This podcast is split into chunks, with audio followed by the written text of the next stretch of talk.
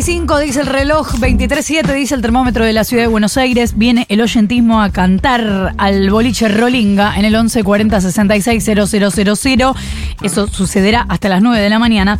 Pero una de las consecuencias de lo que vienen contando los chicos, que es esta amenaza del gobierno nacional de que se va a recortar como sea en las provincias para que no haya déficit fiscal, tiene consecuencias como por ejemplo que en las negociaciones en Santa Fe entre el gobierno provincial y los gremios docentes hay algunas advertencias de los gremios docentes de che, si no podemos hacer un acuerdo salarial por esta fecha, se va a complicar el inicio de clases.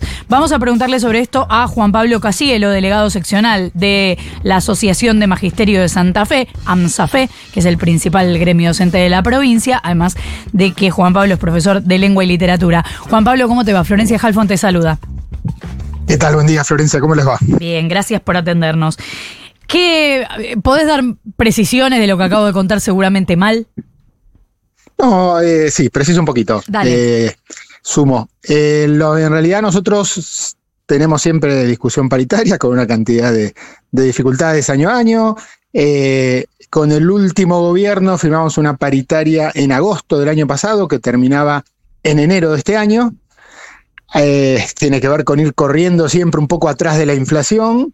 Eh, la inflación en diciembre se disparó, ahora nos tenían que dar a comienzos de febrero con el salario de enero, de acuerdo al acuerdo paritario, eh, el aumento que tuviera que ver con la inflación de noviembre y diciembre, era un aumento alto, 36%, tenemos los salarios por el piso, y lo que hizo el gobernador Pucharo fue decir que no tenía plata y que desconocía el, el acuerdo firmado. Pateó la mesa de alguna manera y lo que empezaba a hacer una paritaria que simplemente tenía que empezar a discutir el salario de febrero en adelante, bueno, eh, se, salió de pista antes de arrancar eh, porque el gobierno ni siquiera está dispuesto a cumplir la paritaria eh, del año pasado con salarios realmente bajísimos. Hay un docente en la provincia de Santa Fe, hasta cinco años de antigüedad y caro testigo, con esta definición de no pagar el aumento, está cobrando 300 mil pesos, ¿no? Realmente un mm. salario eh, muy, muy bajo eh, y correspondían para, para ese compañero unos 100 mil pesos más. Bueno, el gobierno dice que, que no lo va a pagar. Tenemos previsto comienzo de clases para el 26 de febrero. En este escenario realmente vemos una complicación muy grande. Em, Juan Pablo, cuando el gobernador Puyaro dice que no tiene la plata y que no va a pagar ese acuerdo, que lo va a desconocer, ¿hay un diálogo, no sé cómo decirlo, casi culposo? Compréndanme esta situación, vamos a ver qué podemos hacer los próximos meses, o hay una decisión unilateral sin diálogo? Hay mucho de lo segundo, de decisión unilateral sin diálogo, de de, eh, un poco en la línea del, gobierno nacional. Nosotros tenemos los votos, eh, así que bánquensela. Eh, por lo menos eso más en la negociación más, más en concreto, más cerrada, no lo dicen en esos términos públicamente, pero la actitud es, es esa. Un gobierno que, que, parece que solo le preocupan las empresas, la producción, siempre esa existencia con la producción, y parece que el trabajador y la trabajadora de la escuela pública, eh, pasa, en realidad no, no es la primera vez que pasa, ¿no? Mucho, mucho discurso en campaña de fortalecer la educación, de apoyar a la docencia, de mejorar el salario docente, y después, bueno, cuando llegan concretamente los hechos, y más en esta situación, yo creo que sumándose un poquito a, un clima de época, parece que el camino es eh, ponerse duro, desconocer acuerdos, bajar salarios, realmente una situación muy grave. Y vos decís que en este escenario ven difícil el comienzo de clases, en el medio de que también se discute, por ejemplo, el, panorama laboral o la posible reforma dentro del DNU.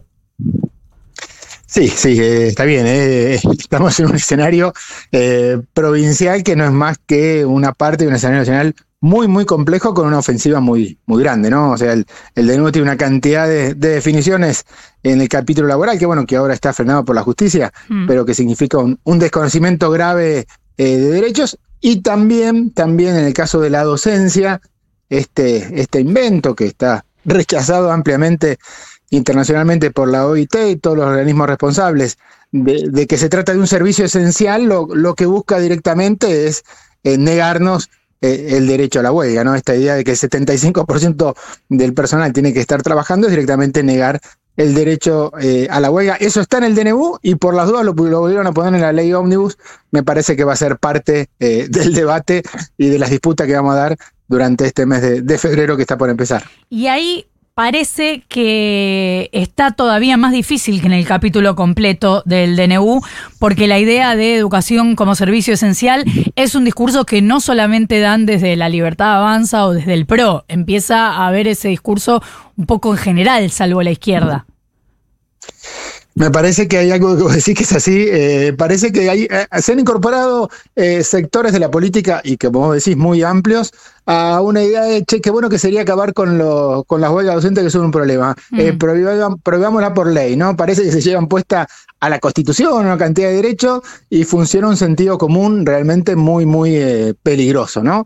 Ahí yo, yo hacía referencia, la OIT ha tomado este tema porque no es un invento de la Argentina, lo han planteado otros gobiernos y, la OIT ha sido clara, o sea, los servicios esenciales son los que tienen que ver con la vida y la salud de la población, que pongan en riesgo determinadas cuestiones, entonces ahí aparece eh, los servicios de salud, la, provisión de, agua potable, de electricidad, no sé, la recolección de residuos. Estoy pensando en algunas cuestiones que recuerdo que menciona y claramente excluye la educación, eh, que el servicio de educación ponga en riesgo si no se presta eh, la vida o la salud de la población. Bueno, eh, se trata de hacerse cargo de, lo que dice eh, la, normativa, de no pretender desconocer derechos. Y, decimos esto, ¿no? Si, si, la educación es un servicio esencial, eh, lo que tienen que hacer es apostar a la educación. mejorar los presupuestos, levantar los salarios, arreglar las escuelas. De eso se habla si queremos que sea un servicio esencial. Juan Pablo, para cerrar, ¿tienen alguna reunión prevista con el Ministerio de Trabajo, con el gobierno o por ahora no? Mira, eh, puedo nombrar los dos. El ministro de Trabajo es el que tiene que eh, garantizar, así dice la ley, lamentablemente, el ministro de Trabajo tiene que garantizar de Santa Fe eh, el, cumplimiento de la paritaria. Bueno, por supuesto que eh, el gobierno provincial se pasa por detrás de la paritaria y ahí actúan juntos nuestro empleador, que es el Ministerio de Educación, y el Ministerio de Trabajo, que debería hacer que eso se cumpla. Así que estamos viendo qué hacemos. Es probable igualmente que hagamos una presentación eh, frente a la, justicia. El miércoles habría otra reunión con el Ministerio de Educación, pero la definición nuestra es muy clara. O sea, nos sentamos para que nos digan, no, tenían razón, eh, damos marcha atrás y vamos a hacer lo que dice la ley y vamos a cumplir con la paritaria. Si no, la verdad que es una discusión que no tiene mucho, mucho sentido. Juan Pablo Casielo, delegado de la Asociación de Magisterio de Santa Fe, el principal gremio docente de la provincia. Gracias, Juan Pablo, por habernos atendido. Gracias a ustedes, abrazo grande.